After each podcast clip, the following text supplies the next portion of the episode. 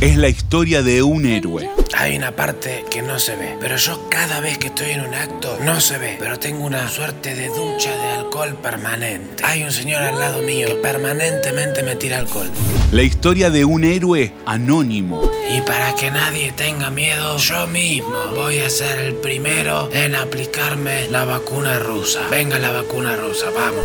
No, ¿qué haces? No le tires alcohol a la vacuna, ¿sabes lo que sale? La vas a arruinar. Perdón, señor, soy el rociador. Es mi obligación mantenerlo desinfectado. ¿Quién sabe la procedencia de esa vacuna? Podría ser peligrosa. Un héroe anónimo que deja su propia vida a un costado. Papi, álzame en brazos y dame un poco de tu cariño. Ahora no puedo. Tengo que irme a trabajar. Mi única misión, la más importante, es cuidar al presidente. Por favor, papi, yo también soy tu hijo. Rociame a mí también. No, este alcohol es pura y exclusivamente para el señor presidente. Vos no sos digno de que te desinfecte. Fuera, fuera, fuera de aquí. Para brindarse de lleno a su protegido. Atención todos, a continuación seré voluntario de la vacuna rusa y me aplicaré la primera dosis. Aquí vamos. No, señor, deje que yo me la aplique primero. Puede estar infectada o envenenada o algo peor. ¿Pero qué estás diciendo? Salí de acá, ¿no ves que me tengo que dar la vacuna y salí, salí? No lo voy a permitir. Primero yo. Vacúnenme a mí primero.